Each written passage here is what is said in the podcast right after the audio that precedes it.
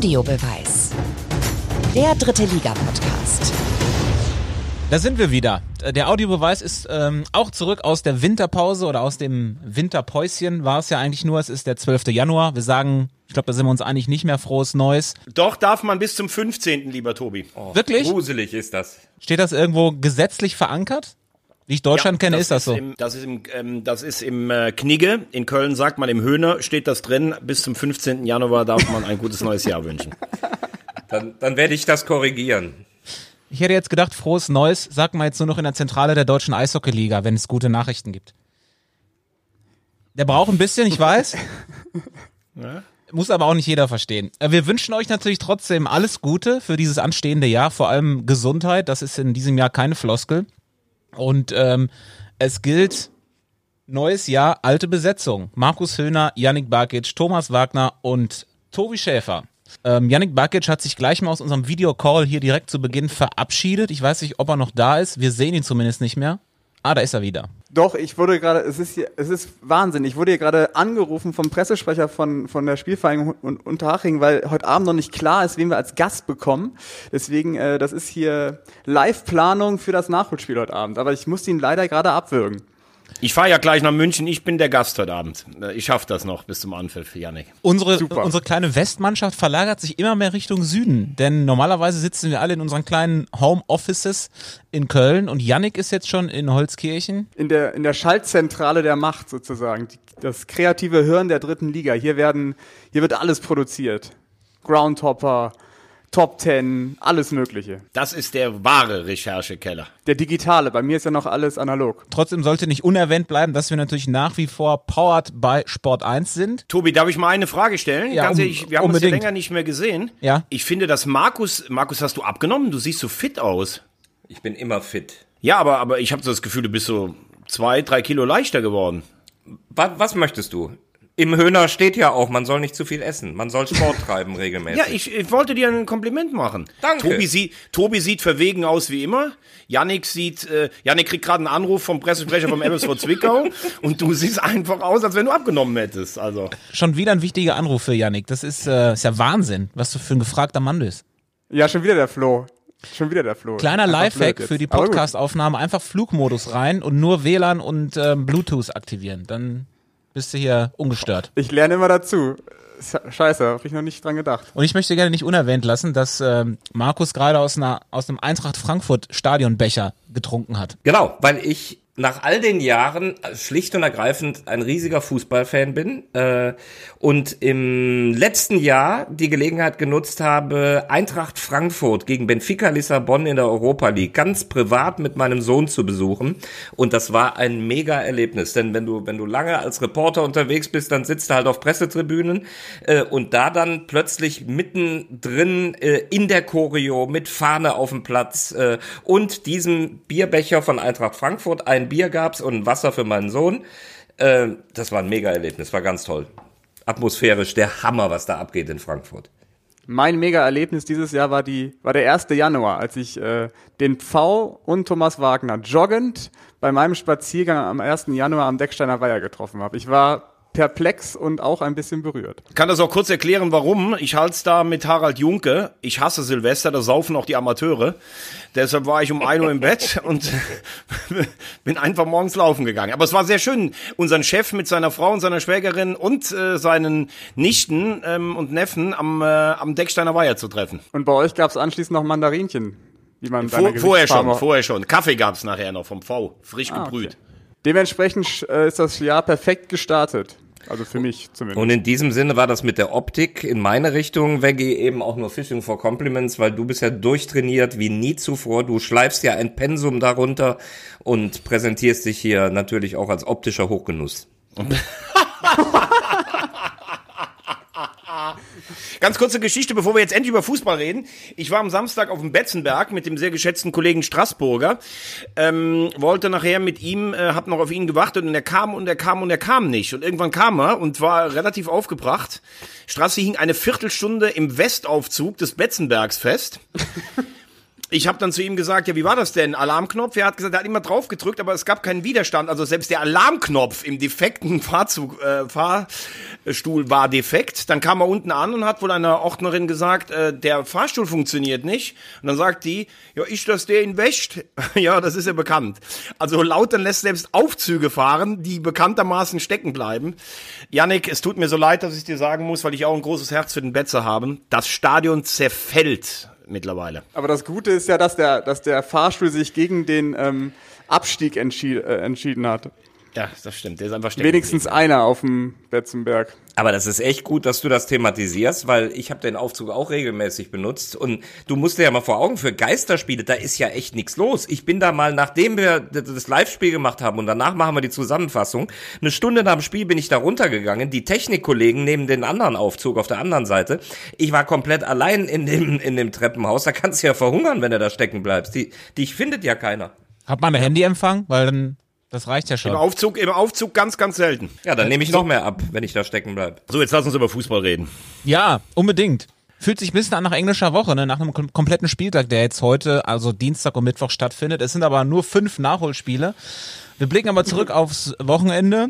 Und zwar zuallererst auf das Münchner Stadtderby, das die 60er gewonnen haben mit 2 zu 0. Und es gab eine besondere Szene in der 27. Minute, nämlich die rote Karte für Joshua Zirkzee. Der ist nämlich äh, mit seinem Schuh im Gesicht von 60-Keeper Marco Hiller gelandet. Also die Zirk-Zehen im äh, Gesicht von Hiller.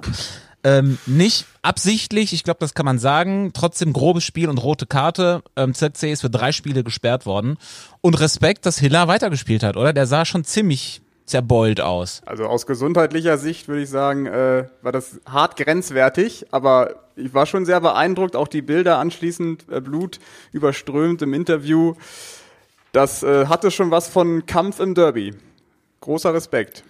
Aber ich glaube, ähm, also ich meine, die haben ja auch verantwortungsvolle Ärzte und dann wird ja erst immer mal gefragt, wie steht's denn eigentlich? Und wenn du dann sagst 4-0 für die anderen, dann wirst du wahrscheinlich runtergeholt. Aber wir haben ja häufig auch so Dinger, wo mal zwei zusammenprallen beim Kopfball in der Luft, wo du auch kurz weg bist. Also Hiller ist ein harter Junge, ist ein Löwe. In einem Derby, da gehst du auch nicht runter. Und ich glaube, so, dass du jetzt von einem Schädel-Hirntrauma oder sowas ausgehen musstest, so war es da nicht. Ähm, ja, und ich finde, die Aktion von Zirkze war dann schon äh, echt äh, ziemlich rücksichtslos. Also ich finde, als äh, Berufskollege musst du das eigentlich so, so kannst du da nicht reingehen. Das war natürlich keine Absicht, aber das war schon grob fahrlässig. Ähm, grob fahrlässig, hast du recht. Äh, so kannst du da nicht reingehen. Boah, du im Kampf um den Ball, der will da noch drankommen. Ich meine, wenn wir, wenn wir alle aufgrund der Bilder sagen, es war keine Absicht, ähm, dann, dann ist das ja Teil der Handlung. Es war dann eher ein Unfall und sowas kann passieren. Äh, es, es war fahrlässig, aber es war keine Absicht. Und das ist für mich die Grundgeschichte. Es gibt für mich in dieser Geschichte einen ganz wichtigen Aspekt. Für mich der Schlüssel zu diesem Wochenende. Im Höhner steht bleibe immer sportlich. Und der Zirkzee hat das gemacht, aber wie er danach reagiert hat, fand ich einfach Weltklasse. Wie viele Spieler hadern, gestikulieren, schimpfen oder reagieren irgendwie, wenn sie dann die rote Karte bekommen. Der hat einfach nur äh, die Karte registriert, hat den Kopf gesenkt, ist weggegangen. Er hat das mit allem Anstand hingenommen. Er ist dann nochmal zurückmarschiert, ähm, hat sich sehr sportlich um Hiller gekümmert. Ähm, für mich war das eine ganz klasse Aktion und da auch das Kompliment an den Magenta äh, Kollegen Alex Klich, der das auch als Reporter in der Situation ganz schnell auch genauso empfunden hat, gesagt, was macht der denn? Der, der nimmt das, ja, der hat gesagt, wie ein Mann, der nimmt das ganz sportlich und anständig zur Kenntnis. Ja, ich habe Mist gebaut, scheiße, dem Kollegen Hiller geht's schlecht. Äh, zu dem Zeitpunkt sah man schon, dass der weiterspielen kann. Wie viele Spieler heben da die Hand und sagen, oh, wieso? Zum Beispiel mit dem Argument auch, es war doch keine Absicht, was für die rote Karte keine Rolle spielt. Aber die Spieler empfinden es oft anders und ich fand, der hat Mist gebaut, aber das, was er danach gemacht hat, war so ein Gewinn äh, vom Buhmann zum Ehrenmann. Bei Holger Seitz war es ja ähnlich in der Halbzeitpause. Er ist ja dann auch nochmal ähm, hingegangen, hat sich entschuldigt oder erkundigt, wie es ihm geht. Ähm, das muss man den Bayern schon anrechnen, dass sie da die Situation gut eingeschätzt haben und äh, sich sehr fair verhalten haben. Aber dennoch, für Zirksi war es jetzt nicht so die, die prickelndste Woche mit dem ganzen Hickhack, mit, den, mit der Kritik von, von Flick. Ähm, der wollte ja eigentlich wechseln, bin mal gespannt, was da jetzt passiert, aber ähm, Für die Bayern war es ja äh, dann eher keine gute Woche. Steckt ja vielleicht in so einer Situation auch ein bisschen mit drin. Du willst dann gerade besonders viel, weil es eben nicht gut läuft und dann passiert ja auch noch so eine blöde Sache. Ja, man muss eh mal äh, zu den Bayern äh, nur sagen, ähm, also wie wir sie alle gelobt haben, was da spielerisch drin ist, äh, das bleibt ja auch so. Aber sie haben natürlich letztes Jahr wahrscheinlich äh, mit Braunschweig, die den breitesten Kader haben, am meisten von Corona profitiert, weil die Spieler alle fast unter Profibedingungen, auch viele aus dem Profikader. Und deshalb haben die ja nachher alles kurz und klein gerannt nach der Corona-Pause. Jetzt haben sich Spieler verloren. Ähm, das wird eine schwierige Saison für die, äh, für die, für die kleinen Bayern. Und letztes Jahr die diese, diese Nach-Corona-Phase hat vielleicht auch ein bisschen darüber hinweggetäuscht, wie die wahren Leistungsverhältnisse sind. Und die Löwen? Ja, die Löwen, ich habe mich, also ähm, ich habe mich einerseits für die Löwen gefreut. Ich mache ja keinen Hehl daraus. Ich mag die Löwen. Ich finde es natürlich immer auch ein bisschen schwierig, wenn ich mich jetzt hinten reinversetze in den Löwen-Fan. Also das so als Derby-Sieg zu feiern. Du spielst halt gegen die zweite Mannschaft und du warst vor 50, vor 15 Jahren gefühlt noch auf Augenhöhe mit der ersten Mannschaft. Ne? Aber es war dann für die Volksseele schon wichtig, auch mal ein Meisterschaftsspiel gegen die Bayern zu gewinnen. Und ich habe das Gefühl, diese diese kleine Delle in der Hinrunde haben sie jetzt über überwunden. Ähm, sie wirken wieder sehr stabil. Also mit den Löwen scheint bis zum Schluss zu rechnen. Nochmal kurz zu Hiller, ne? Ähm, haben wir gesagt, fast bedenklich, die Mediziner haben entschieden, der kann spielen.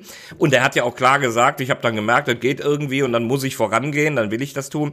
Wie der sich in der zweiten Hälfte, ich weiß nicht, ob ihr die Szene gesehen habt, gegen Fiete Arp, äh, dann wieder aus dem Tor rauslaufend in einen Ball da reingeworfen hat, wo zwei eigene Spieler sind, Fiete Arp, äh, der ist, der ist ja echt komplett schmerzfrei. Traumabewältigung. Definitiv. Aber in Summe muss ich sagen, ähm, die Löwen, wenn sie jetzt schon mal so einen Derby-Sieg gefeiert haben, auch ohne die Fans, das ist ja auch nochmal was Besonderes, weil ähm, normalerweise tragen dich ja die Fans durch so ein Derby. Mölders hat ja nach dem Spiel die Humba angestimmt vor der, vor der leeren Kurve. Die haben sich sozusagen die Fan-Emotionen selber geholt. Und ich glaube, ähm, die Löwen, das ist so eine Saison, wo man sich nach und nach verbessert und es könnte dieses Jahr wirklich zum ganz großen Wurf reichen, auch bei den Neuzugängen. Also bei Biancardi bin ich absolut auf der Seite von, von den Löwen. Das ist ein Top-Transfer meiner Meinung nach. Ähm, der bringt sehr, sehr vieles mit, was den 60ern so ein bisschen abgegangen ist in der Hinrunde. Aber es ist noch nicht so die, die Königslösung, weil was ist, wenn Mölders wirklich mal ausfallen sollte, dann ist äh, Biancardi auch nicht ähm, der Mann, der ihn ersetzen könnte da vorne.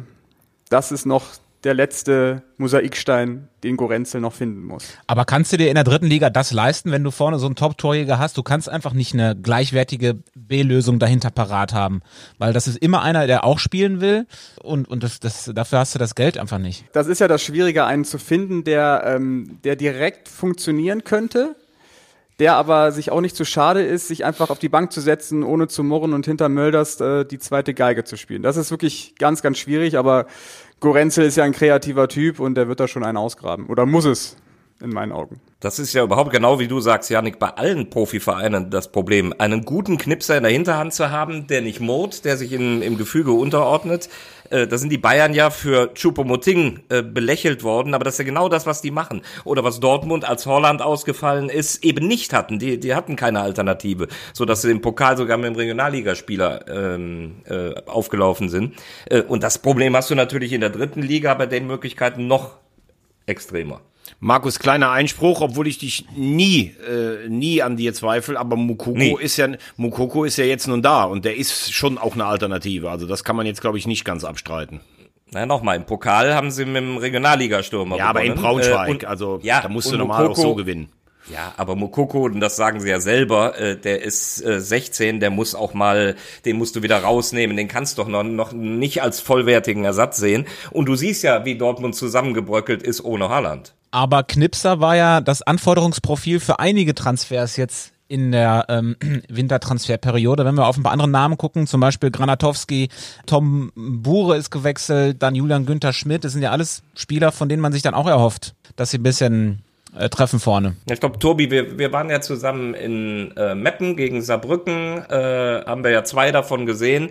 Ich finde, äh, Tom Bure, ein super Transfer für den SV Meppen, haben sie in dieser Winterpause mal einen Mittelstürmer dazu bekommen. Ähm, äh, Markus, ich verstehe gar nicht, warum du gerade so lachst. Bin gut gelaunt. Ähm, Nee, ich, das war die Lücke, die sie, die sie zu Saisonbeginn nicht schließen konnten, dann oftmals auch mit Tankulic, der eigentlich eher aus der Tiefe kommt, da vorne drin gespielt haben. Äh, jetzt ist noch nicht sonderlich viel passiert im ersten, in seinem ersten Spiel, hat von Beginn an gespielt gegen Saarbrücken, einen Abschluss gehabt, viel gearbeitet.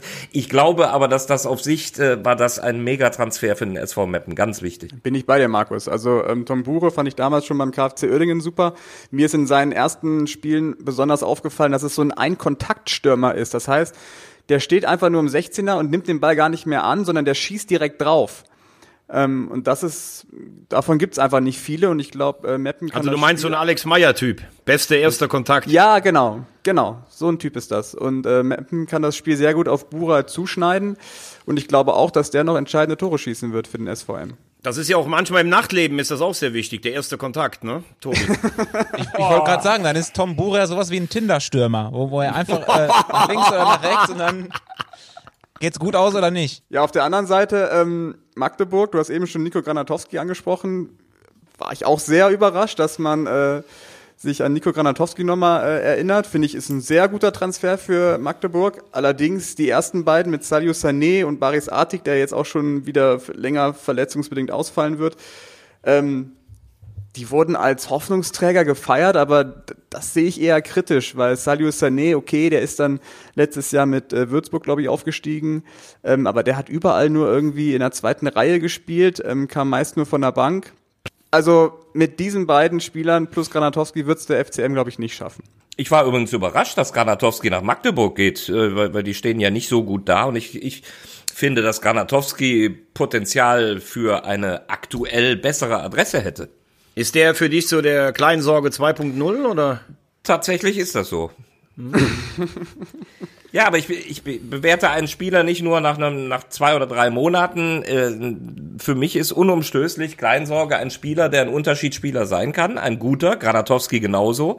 Äh, Und die Meinung basiert auf vielen Spielen, die ich in Meppen gesehen habe. Und ich finde, die, die Jungs haben als Umschaltspieler, als wuchtvolle Außenspieler, Granatowski noch einen Schlag mehr vielleicht als Kleinsorge, ähm, eine, eine Qualität als Alleinstellungsmerkmal. Aber ich glaube auch, was Janik gesagt hat, ähm, Magdeburg, also ich finde, da muss man sich richtig große Sorgen machen, weil mir, mir fehlt, mir fehlt irgendwie auch so ein Gerüst in dieser Mannschaft, ne? Es ist so Spieler, die schon lange da waren, dann zwischendurch suspendiert, wieder zurück. Es ist spielerisch eigentlich auch zu, also es, du kannst es ja gar nicht richtig fassen, was das Problem in Magdeburg ist, ne? Also es gibt ja Vereine, da kannst du sagen, okay, ihr seid hinten nicht dicht oder ihr schießt vorne keine Tore. Aber in Magdeburg hat man das Gefühl, gibt so viele Baustellen. Und ähm, du warst ja letztes Jahr auch von dem Kader noch so angetan, Janik. Ich, ich sehe das einfach nicht, muss ich ganz ehrlich sagen. Ist, ist nicht mehr so viel hängen geblieben äh, bei Magdeburg und mir. Es ist, äh, ja, das erste Spiel hat's ja auch gezeigt gegen, den KfC Uerdingen. Ähm, das hat ja auch Bertram äh, relativ äh, deutlich gesagt im Interview. Das war ja absolut schlecht von beiden Mannschaften nach vorne. Der Freistoß, klar, der war gut, aber das war dann auch alles offensiv. Und also wenn das so weitergeht, boah, also es wird echt ein, ein ganz, ganz harter, harter Winter für Magdeburg. Heute gegen Saarbrücken. Wollte ich gerade sagen, das ist natürlich jetzt ein Schlüsselspiel diese Woche, Nachholspiel gegen Saarbrücken. Die sind siebenmal sieglos, haben, Kwasniok hat das selber gesagt, ich habe, äh, das hat er auch immer gesagt, aber er wollte es natürlich anders, aber jetzt sind sie in diesem äh, Flow nach unten. Äh, er hat selber gesagt, ja, die Euphorie des Anfangs, die ist ein bisschen verflogen. Und genauso wie es dich am Anfang, das ist dieser Faktor Eigendynamik im Sport, den es immer wieder gibt, den dir alle Profis bestätigen. Äh, wenn, wenn du diesen Lauf hast, dann spülst dich nach oben, aber das gibt's eben auch in die verkehrte Richtung. Die Bild titelte das Quasni-Loch. Ja, und es ist natürlich ein bisschen unruhig geworden, weil sie ja sechs Spieler quasi, oder sechs Spielern gesagt haben, sie können gehen. Es wurde die Trainingsgruppe 2 gegründet, also nicht offiziell von denen so benannt, sondern halt von anderen, von uns zum Beispiel. Und, und haben argumentiert mit, ja, wir müssen den Kader verkleinern, um halt die Leistung wieder zu pushen. Holen auf der anderen Seite aber auch neue Leute, ne? Ähm, eben Günther Schmidt, dann haben sie so einen jungen äh, Torwart geholt, weil sie eben da Verletzungsprobleme haben. Und jetzt soll ja auch noch ein Innenverteidiger verpflichtet werden. Das wird aller Voraussicht nach der, oh, jetzt habe ich den Namen vergessen. Tö- Jane Tölke. Ja, genau. Das passt ja irgendwie dann auch nicht zusammen, ne? Wenn du einerseits sagt, sagst, aus gruppendynamischen Gründen müssen wir den Kader verkleinern, aber wir holen trotzdem neue. Das hat für mich immer was von Aktionismus, muss ich ganz ehrlich sagen. Also wenn du einen Kader mit 38 Leuten hast, dann kannst du wirklich sagen, wir kriegen gar keine vernünftigen Spielformen mehr hin. Aber ich bin bei dir. Was, was soll das bringen? Da nehme ich wirklich auch nochmal ein Beispiel aus der Bundesliga. Der FC verliert 5-0. Was ist die Reaktion? Clemens, Sörensen und Volonda, äh, Voloda werden äh, irgendwie ausgemustert. Spieler, die überhaupt keine Rolle spielen. Das ist immer Aktionismus. Also ich verstehe aber das vor nicht. dem 5 zu 0. Ja, Also aber äh, davor haben sie jetzt auch nicht alles aus äh, Augsburg haben sie auch nicht aus dem Stadion gespielt. Ich kann das oft nicht verstehen, wenn diese Spieler, die die überhaupt gar keine Rolle spielen, die sollen dann die Sündenböcke sein. Also ich verstehe es einfach nicht. Ich weiß gar nicht, ob das Richtung Sündenbock geht, sondern es ist einfach eine Umstrukturierung. Äh, Kwasniok hat auch gesagt, ähm, wir, wir, wir tun diese sechs Leute jetzt mal raus. Andere haben eine zweite Mannschaft. So, da, da wird nicht so ein Riesenbohai gemacht, wenn die mal in der zweiten Mannschaft spielen. Die haben keine zweite Mannschaft. So entsteht das mit der Trainingsgruppe. Und im Übrigen, wenn ich sechs raustue und drei neue hole, dann will ich offensichtlich die Qualität verändern und den Kader habe ich auch kleiner gemacht. Bitter ist es natürlich für Christopher Schorch, der ja schon sehr viel erlebt hat mit dem Verein, letztes Jahr eine Führungspersönlichkeit war und der man, also gefühlt, wie man es sieht und liest, hat er nie eine echte Chance bei Kwasniok. Ich glaube, im Sommer war das große Thema, der ist nicht fit. Dann hatte er Glück, dass sich jemand verletzt hat vor dem ersten Spiel. Dann hat er mal gespielt, aber auch ansonsten war er dann selten im Kader. Und das, ähm, ja, das nervt dann auch die Fans. Ich glaube, da kann man auch, auch zu Gerecht mal kritisch sein, wenn er dann wirklich keine echte Chance bekommen hat bei Kwasniok. Wobei, Janik, da muss man auch fairerweise sagen, Schorsch hat auf all seinen Stationen immer die Nähe zu den Fans gesucht, wollte sich immer auch so ein bisschen, glaube ich, damit positionieren. Äh, und du kannst nicht spielen, weil du der Publikumsliebling bist. Und äh, ich finde, durchgesetzt in einer Klasse über drei hat er sich auch nie richtig. Da hieß es immer, ja, Real Madrid, weil er da mal in der zweiten Mannschaft war. Ähm, das sehe ich durchaus auch manchmal kritisch, denn das Erste und Wichtigste ist immer die Leistung. Und das kann dich nicht davor feiern, dass du irgendwie ausgemustert wirst. lieber Veggie, in diesem Fall 100% Zustimmung. So habe ich den immer gesehen und ich wollte gerade auch sagen, ja, dann will ich ihn aber auch erstmal spielen sehen, dass er nur einer das Recht hat zu spielen, nur weil er, weil er eine Fannähe hat. Äh, Christopher Schorch hat mich nie bei einer seiner Stationen überzeugt und genau das, was du gesagt hast, hieß es immer, der hat bei Real Madrid gespielt, äh, ja, bei, bei, bei der zweiten. Hat aber ja angeblich einige Anfragen jetzt tatsächlich nach dieser Geschichte. Ähm, zu welchem Verein würde er passen? Für wen wäre er interessant? Also ich habe hab direkt an Waldhof Mannheim gedacht. Die suchen doch auf der Innenverteidigerposition einen Spieler. Ist jetzt auch nicht so weit weg von Saarbrücken. Wer weiß, was passiert. Chefunterhändler Yannick Barkic. Ja, für Waldhof muss man natürlich auch sagen, äh, ist das natürlich mega bitter, so ein Auftakt. Ne? Du, du führst 2-0, du denkst vielleicht, du kannst jetzt so ein bisschen durchstarten. Ich sage ja nach wie vor, für mich ein ganz heißer Abschiedskandidat. Hab das Spiel am Freitag geguckt. Äh, das hat einfach Spaß gemacht. Und da merke ich auch, dass mir auch dritte Liga am Fernsehen gucken manchmal mehr Spaß macht als erste oder zweite Liga. Äh, das war ein richtig heißes Spiel und wie die Ferner da zurückgekommen sind, Janik, du warst da, ne? haben sie noch, noch geschrieben, äh, ein super Spiel. Ja, ich war auch äh, sehr überrascht, dass, dass Mannheim, eigentlich war mir zur Pause klar, dass, dass Mannheim das Spiel gewinnt, weil Ferl Ja. war wirklich nicht gut, Janic war nicht dabei. Da hat man gemerkt, okay, da fehlt den Ferl dann doch was, aber dass sich Mannheim das noch aus der Hand genommen hat, ey, boah. Und ich musste immer an deine Worte denken, auch weg, ja, Mannheim ist für mich ein Abstiegskandidat, aber die waren alle so frustriert hinten raus. Ähm, ich bleib trotzdem dabei, dass, dass Mannheim das irgendwie packen wird, weil die einfach vorne viel, viel zu gut sind. Die müssen einfach nur eine saubere Balance hinbekommen. Klar, die, die spielen ja auch einen schönen Fußball. Also nicht, dass das hier falsch rüberkommt. Ich wünsche denen das nicht. Aber ich habe schon damals gesagt, auch Klöckner, für den ist das jetzt eine ganz entscheidende Saison. Ne? Also du wirst eigentlich immer gelobt für das, was du spielst, aber den Aufstieg mit Viktoria letztlich nicht einfahren dürfen.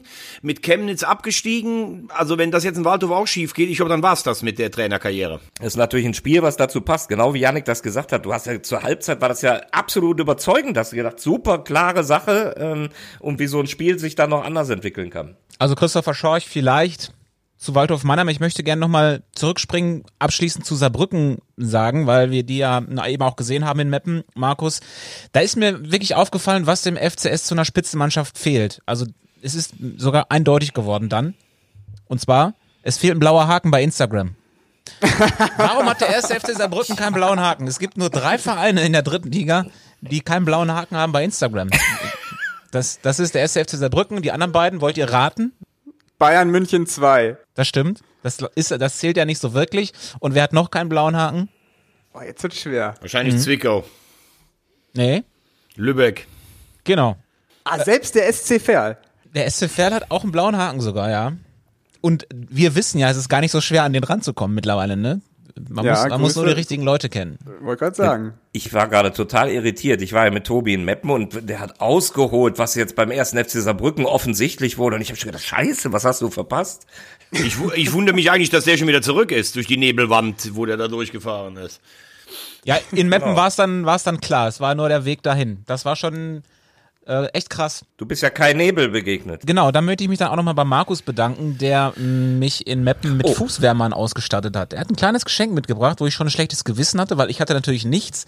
Habe ich mir gedacht, habe ich was verpasst? Haben wir vereinbart, dass wir wichteln oder so? Aber Welche, Geschma welche Geschmacksrichtung? Welche, welche, welche Fußwärmer-Quiche war das? Moschus. Das war tatsächlich ein Hinweis unseres Produktionsleiters Marius Borning ähm, im letzten Spiel vor Weihnachten bei Viktoria Köln. Und er hatte gesagt, diese Fußwärmer musst du dir besorgen. Dann habe ich die aus dem Stadion bestellt und einen 40er Karton in Empfang genommen, zum Meppenspiel eingeweiht und da habe ich gesagt, du kannst nicht so herzlos sein und den lieben Tobi mit kalten Füßen da unten am Spielfeld dran stehen lassen. Erst hat er gesagt, bei den Füßen bin ich gar nicht so sensibel und nachher war er doch angetan. Was ist ein 40er-Karton? Du hast jetzt 40 von diesen Dingern da zu Hause liegen, oder was?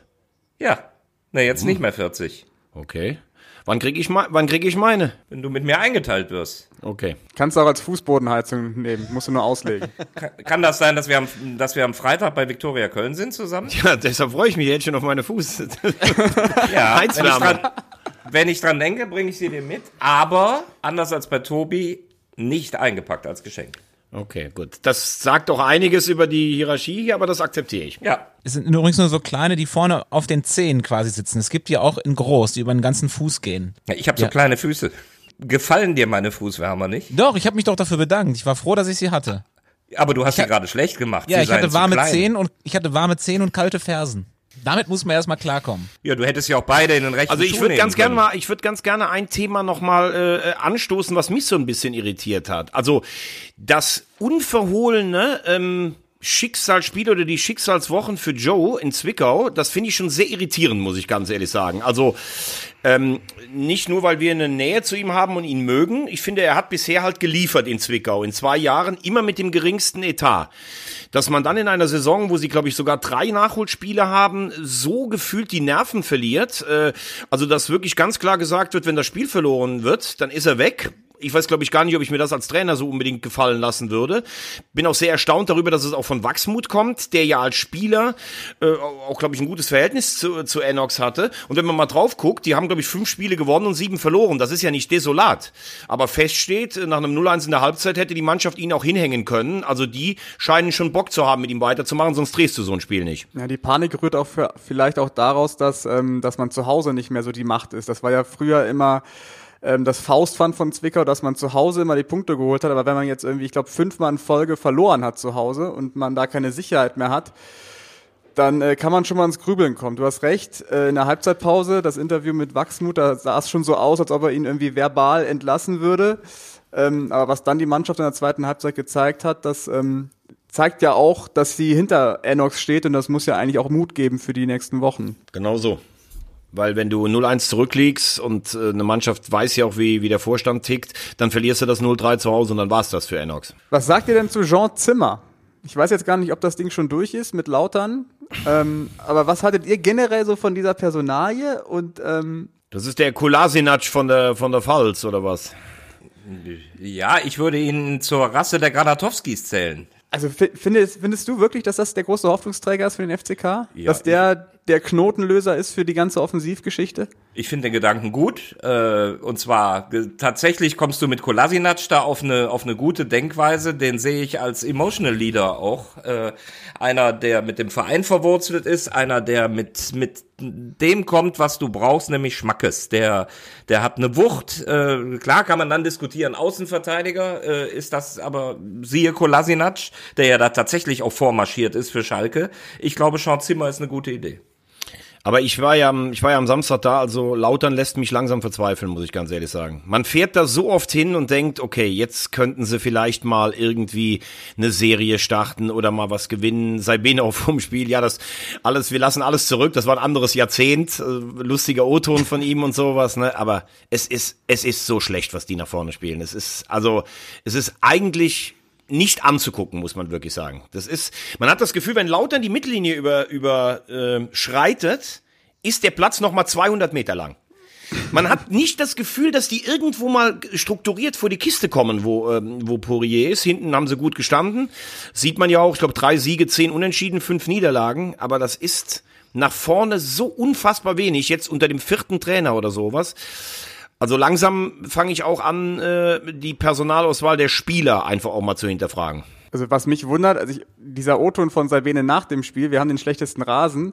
Das, das stimmt wurde auch, ja auch schon, das wurde, wurde ja sehr deutlich auch im, in der Spielzusammenfassung, da kannst du ja einfach keinen Fußball drauf spielen. Und das verstehe ich bei manchen Vereinen nicht. Das ist ja ein Problem von vielen Vereinen. Also bei Meppen war es ja genauso, der Rasen ist ja eine Katastrophe. In Rostock war es genauso, ist auch eine Katastrophe du steckst so viel Arbeit rein in deinen Kader, um spielerisch wirklich einen guten Kader hinzubekommen, aber dann, dann können die es nicht entfalten, weil der Rasen so scheiße ist teilweise. Das verstehe ich dann nicht. Und Lautern hat ja da eine Vorgeschichte. 96 der Abstieg. Das war wegen diesem Rasen, wo nachher nur noch Sand draufgekippt wurde, äh, wo die zu Hause kein Spiel mehr gewonnen haben, weil man überhaupt nicht drauf spielen konnte. Und dann sind sie ja damals in diesem Drama in Leverkusen abgestiegen. Aber der ist ja dann, der Rasen ist ja dann nicht 19 Spiele lang schlecht. Der ist dann mal in den Wintermonaten mal zwei, drei, vier Spiele schlecht und für den Gegner übrigens auch, die auch einen spielerischen einen Anspruch haben. Also ich bin da immer vorsichtig äh, das dann auf den Rasen zu schieben. In Meppen, gut, dass du es ansprichst, der war auch eine Katastrophe.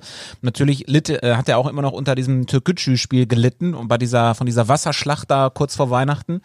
Äh, und es ist Januar, das Wetter ist nass und kalt so, dann ist der Boden schlecht. Aber Tobi, ein bisschen möchte ich Janik da schon recht geben. Du hast natürlich, äh, auch du hast recht, wenn du sagst, es ist für beide. Aber ich glaube, dass Lautern in Heimspielen einen anderen Ansatz eigentlich verfolgt als Meppen. Meppen kann in jedem Spiel den Rasen umgraben und Lautern muss meistens das Spiel machen. Und das ist schon auch ein Problem. Ähm, wobei ich nicht alles darauf äh, schieben möchte. Ich weiß nicht, der hat auch diesen jungen Aydin hat er gebracht. Äh, der ist ja aus der Viktoria Jugend. Also Mut ist da und es sind ja auch Spieler da. Ritter zum Beispiel, wo ich sage, das ist doch eigentlich ein guter Drittligaspieler, ne? Müssen wir nicht drüber reden. Äh, auch tatsächlich jetzt mal ohne jede Ironie, Kleinsorge hat gespielt.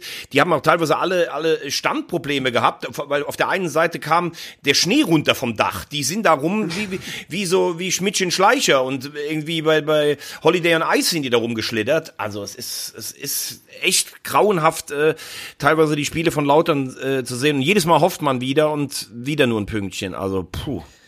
Also ich finde, der FCK sollte sich jetzt in Sachen Leistung steigern, alleine um Veggie nicht weiter so zu verärgern.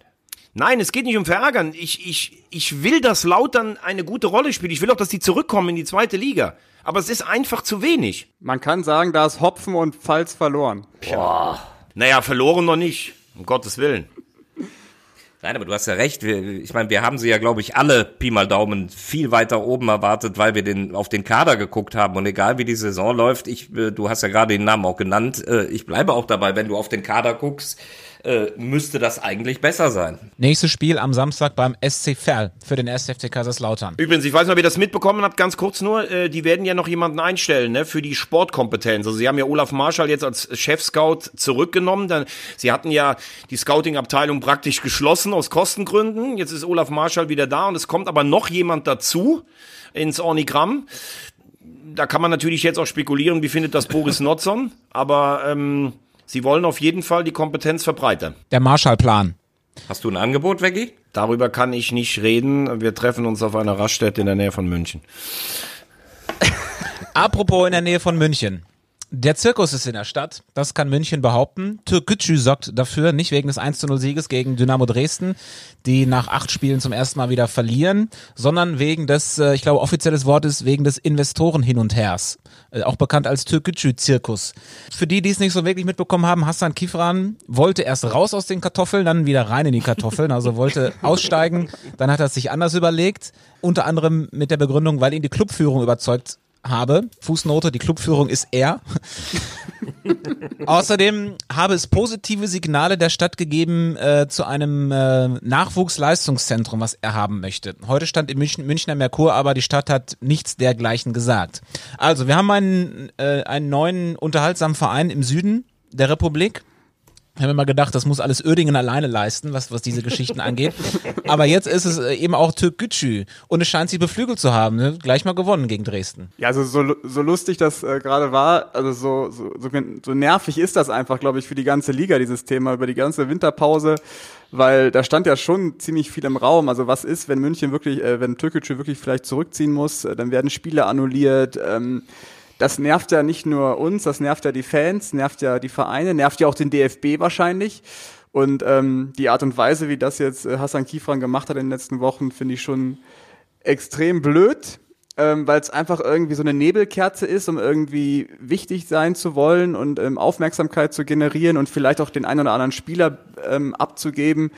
Ähm, ja, also, wie gesagt, nur ein nerviges Thema in meinen Augen. Ich, ja, vor allen Dingen unumwunden anschließen. Ich, ich, Absolut. Ich, ich, verstehe vor allen Dingen halt auch nicht, ähm, in welcher kurzen Zeit da es zu einem Stimmungsumschwung gekommen sein soll. Weißt du, wenn du jetzt, äh, sagen wir mal, im Winter darüber nachdenkst, die Mannschaft verselbstständigt sich dann im positiven Sinne, du spielst oben mit, du hast vielleicht plötzlich einen Zuschaueransturm, also in normalen Zeiten, du hast irgendwie Aktionen der Fans, Mensch, wir müssen weitermachen, dass du dann irgendwie sagst, ah, ich habe mich emotional packen lassen, das kann ich alles nachverstehen. Aber was hat sich jetzt geändert, außer wie du sagst, dass die äh, Payroll ein bisschen entlastet worden ist? Also das sieht, ohne in die Bücher geguckt zu haben, ganz schwer nach einer Nebelkerze aus und äh, dann auch eigentlich noch schlecht gemacht. Unabhängig davon aber, um jetzt auf das Sportliche mal zu kommen, gestern Abend war ich sehr überrascht darüber, dass sie dann doch Dynamo mit Dresden schlagen, weil ich bin eigentlich fest davon ausgegangen, dass sich die Mannschaft von diesen ganzen Querelen irgendwie beeindrucken lässt. Aber der Auftritt gestern war dann schon wieder ähm, nach dem Motto, wir wissen, was wir können, wir können hinten drin stehen und haben Sararea und das reicht dann manchmal, um zu gewinnen. Das kann natürlich ein Stück weit auch Erleichterung im Kader gewesen sein, ne? wenn du dann vor einer völlig äh, ungewissen Zukunft stehst und wie man hörte, waren ja eigentlich nur Sararea und Sliskovic diejenigen, wo, wo sicher war, dass sie bleiben werden. Und wenn du dann hörst, es wird doch alles gut, ähm, dann kann das ja auch einen befreienden Effekt haben. Ne? Ja, und vor allem haben sie jetzt dreimal in Folge gewonnen äh, schmecken da oben ran, wie man äh, in der Branche sagt. Glaubt ihr denn, dass man mit diesen limitierten, ähm, ja, mit dieser limitierten Spielweise dann doch so lange da oben dranbleiben könnte? Oder reicht das am Ende dann doch nicht? Weil ich finde, wir haben am Anfang der Saison gesagt, Türkgücü ist eine wilde Mannschaft, schießt vorne vier Tore, kriegt hinten aber auch vier. Mittlerweile kann man ja sagen, haben jetzt schon zweimal zu null gespielt zuletzt gegen Ferl und Dynamo Dresden, zwei spielstarke Mannschaften gegen die man erstmal zu Null spielen muss. Und vorne haben sie halt immer den Sararea, der das 1 zu 0 schießt und das reicht ja dann anscheinend. Aber ich würde sagen, ähm, das gilt für drei Neulinge, Saarbrücken, Ferl und Türkgücü. Das wird für alle drei nicht reichen, um ganz oben mitzuspielen, aber es wird für alle drei reichen, um eine völlig sorgenfreie Saison irgendwo im Mittelfeld äh, zu spielen. Ja, und ich habe sie gesehen, ähm, das ist schon äh, oft sehr ansehnlich und spaßmachend, wie die spielen. Zum Beispiel, du, gut, du sagst, die schießen viel, kassieren viel, aber beim 4-4 in Mannheim, äh, das war schon super. Also da ist schon Qualität und äh, finde ich gut. Und was bei denen natürlich auch fehlt, auch wenn Heimspiele in dieser Saison nicht wirkliches Fund sind, aber zumindest ein festes Stadion, wo du immer deine Heimspiele austragen kannst, äh, äh, hilft ja schon ein bisschen weiter. Und die spielen halt mal im Olympiastadion, mal äh, im Grünwalder und so. Das ist ja dann auch nichts, was dich vielleicht pusht oder so. Und ich glaube auch, dass sie zu abhängig sind von Sararia und die anderen Mannschaften, die ganz oben stehen, auch zu stark sind. Eine, eine äh, Sache übrigens zum Grünwalder Stadion ist mir gestern aufgefallen, weil, weil wir eben über Rasen gesprochen haben. Ähm, das Grünwalder Stadion ist ja total beansprucht wegen, wegen 60, Türkgücü und äh, den Bayern. Aber der Rasen da ne, sieht ja überragend aus. Ist ja im Vergleich zu, zu Lautern, zu der Hundewiese da auf dem Betzenberg, ist das ja ein Top-Rasen. Ich glaube tatsächlich, dass die ein bisschen den Vorteil haben, dass die wenig Überdachung haben. Das heißt, wenn die Sonne mal scheint oder sowas, wird einfach der ganze Rasen damit auch versorgt. In den anderen Stadien hast du das hier oft, ne? Seiten, wo nie, äh, wo nie, jetzt sehe ich gerade, wie Markus Höhner schon, der Gartenschutzexperte aus Rotenkirchen, mich anlacht. Ich habe genau, den, ich, ich habe schon den Begriff im Kopf gehabt. Gala. Gala Wagner. Du kennst den Fachbegriff. Gala. Ja klar, Garten- und Landschaftsbau. Sehr gut, also Veggie. Respekt. Tja, auch da, da, auch da bist du top. Ich kenne da so eine kleine Gärtnerin in Philadelphia. Was? Oh, nee. Das ist dieser Bond-Spruch, der James Bond-Spruch. Okay. Kennt ihr den nicht? Tobi, du kennst ihn doch sicherlich, wo er mit Barbara Welcher Carrera, äh, bei Sag niemals nie, wo Barbara Carrera vor ihm steht, diese rassige Schwarzhaarige und sagt, schreib Das heißeste Sexabenteuer hatte ich mit Fatima Plasch auf den Bahamas. Und er sitzt dann da mit seinem, mit seinem noch nicht ganz ausgereiften Kuli von Kuh und sagt so, naja, es gab da noch eine kleine in Philadelphia. Kennt ihr nicht? Meine Herren. Ich gucke auf Sky diesen Bond-Kanal rauf und runter. Ich wollte gerade sagen, du, komm, komm, du kommst doch gar nicht mehr ins Bett wahrscheinlich wegen diesem Sky 007-Kanal. Genau. Also, äh, ich gebe dir mal einen Tipp, Thomas. Ähm, dritte Liga rauf und runter gucken würde dir mehr helfen beim Quiz, was jetzt kommt. Ach, geil. Dein James Bond-Wissen wird dir leider nicht viel bringen, aber ähm, ich glaube, heute hast du mal wieder eine Chance. Wir spielen das Quiz, wenn, wenn ihr bereit seid. Ja? Bereit. Und zwar spielen wir heute, wir spielen ja immer Wer bin ich, aber heute in einer kleinen Spezialausgabe. Wir suchen einen Spieler aus der dritten Liga. Ihr müsst ihn äh, erraten, aber nur mit Hilfe der Auflistung einiger seiner Mitspieler. Das sind die einzigen Hinweise. Die nenne ich euch chronologisch. Also von Beginn der Karriere des Gesuchten bis jetzt aktuell. Es ist nicht von jedem Verein ein Mitspieler dabei, aber man kann drauf kommen. Seid ihr bereit? Ja. Bereit, ja. Wollen wir vorher schnell nochmal den Punktestand äh, nennen? Den haben sicherlich alle vergessen. 5, Über den 4, Jahreswechsel? 3. Ich weiß nur, dass ich letzter bin. Markus 5, meine Wenigkeit 4, Yannick 3. Gut. Ich kann dich beruhigen, Janik, du wirst es nicht bleiben. ich werde mir den letzten Platz zurückerkämpfen. Wer bin ich? Das hier waren einige meiner Mitspieler bei meinen Stationen.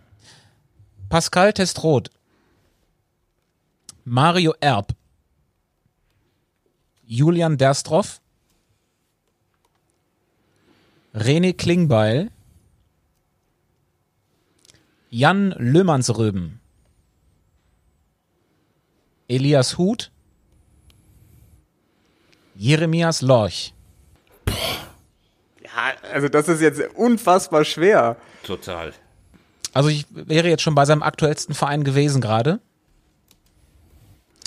Ich könnte euch noch ein paar Bonusnamen nennen, einfach so wild reingeworfen. Es ist jetzt, jetzt geht es nicht mehr um Chronologie, sondern das sind halt einfach große Namen, mit denen hat er auch mal gespielt. Kevin Panewitz war auch dabei. Felix Groß. Stopp! Ja, scheiße. Janik? Ich sag einfach mal Timmy Thiele. Ja, stimmt, kacke. Korrekt. Das Boah. ist Timmy Thiele, den wir suchen. So sieht's aus Das im war- neuen Jahr. Stark. Neue Mandar Mandarinen-Power für mich hier. Stark. war, Pa- war Panewitz jetzt entscheidend oder? Ja, in Jena. Ich hab, Die sind- nee, Klingbeil in der Tat. Oh. Ähm, weil ähm, ich dachte mir so, hä, Klinge, wo hat der denn gespielt? Okay, in Jena. Welcher aktuelle Drittligaspieler hat denn damals mit ihm gespielt? Dann war ich bei Manfred Starke. Den hatten wir aber schon mal. Genau, und dann hast du Lorch gesagt und hast gesagt, okay, das ist dann der aktuelle Verein von ihm. Dann war mir klar, okay, Viktoria und dann, hä, Genau. wer hat denn, wie kam ich denn da? Und dann, ah ja, Thiele, ja. Und ich war bei Bu- Bunyaku kurz, passte aber nicht so. Und als Mhm. du Panewitz gesagt hast, da ist mir die Geschichte in Jena eingefallen, der Thiele, die sind doch irgendwie, die Frauen sind doch bekannt miteinander. Genau, ja. der, der war doch mit der Schwester zusammen. Und der hat doch den Panewitz irgendwie wieder zurückgebracht. Genau. Ziemlich Diesen, äh, dicke Buddies, ja. Stark. Zwei Sekunden zu schnell, der Boah, ist Kollege. das eng. Aber in der Tat, nur der Tipp mit äh, Lorch, aktueller Verein, ist, äh, war entscheidend. Alles Bei, andere. bei mir auch. Alles davor nicht gewusst. Damit meine Recherche nicht umsonst war, ich hätte noch die Namen Timo Hildebrand gehabt, Marvin Duksch und Florian Pick. Ähm, Timo Hildebrand auf Schalke mal gespielt, also in der zweiten. Ähm, aber groß, große Kombinationsleistung von Yannick. Nächste Woche suchen wir dann wieder einen ähm, Verein oder einen Trainer. Thomas, du darfst dir das aussuchen. Dann nehme ich. Ich würde sagen, lass uns doch immer, ich finde es ganz gut. Wir haben jetzt, wie, viel, wie viele Folgen haben wir noch? 18 oder 19? Lass uns doch immer wechseln. Erst Spieler, dann Verein, dann Trainer. Und wieder von vorn. Ich finde das gut. Du tust so, als ob wir danach den Betrieb hier einstellen. Ja, zumindest für das Jahr. Also ich so, ich möchte einen Verein nächstes Mal haben. Dann Na gut. kriegst du einen Verein. Dann kommt nächste Woche ein Verein. Und was dann jetzt noch bleibt, ist der Ausblick auf äh, die restliche Woche. Yannick, du bist ja heute schon im Einsatz. Genau, ich bin heute in Unterhaching, das erste Mal im Sportpark. Der Florian hat sich auch gerade schon wieder gemeldet. Ich müsste mich ganz dringend mal melden, das ist äh, hier brennt sozusagen.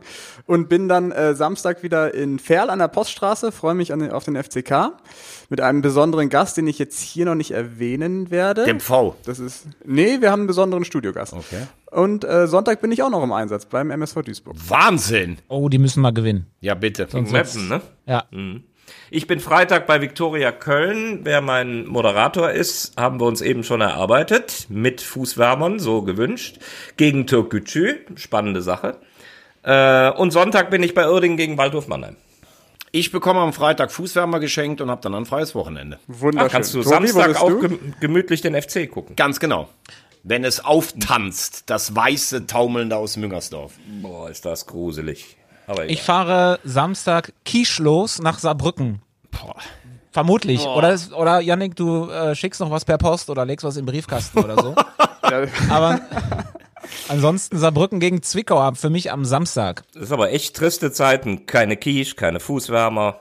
Da musst du erstmal durchkommen. Ich kann nur sagen, der Kollege, der Kollege Straßburger hatte auf dem Rückweg von Kaiserslautern, der hatte eine Kiste Frühkölsch hinten drin stehen von seinen äh, Bauarbeitern, die ihm beim Umzug geholfen haben. Und das war richtig schön kalt. Herrlich, muss ich ehrlich sagen. ja, schön. Dann sind wir alle gut versorgt. Ich glaube, ich muss mich jetzt mal in Haching melden, ansonsten äh, dreht der Pressesprecher da durch. Ja, Mach dann mal. alle gesund bleiben und negativ, ne?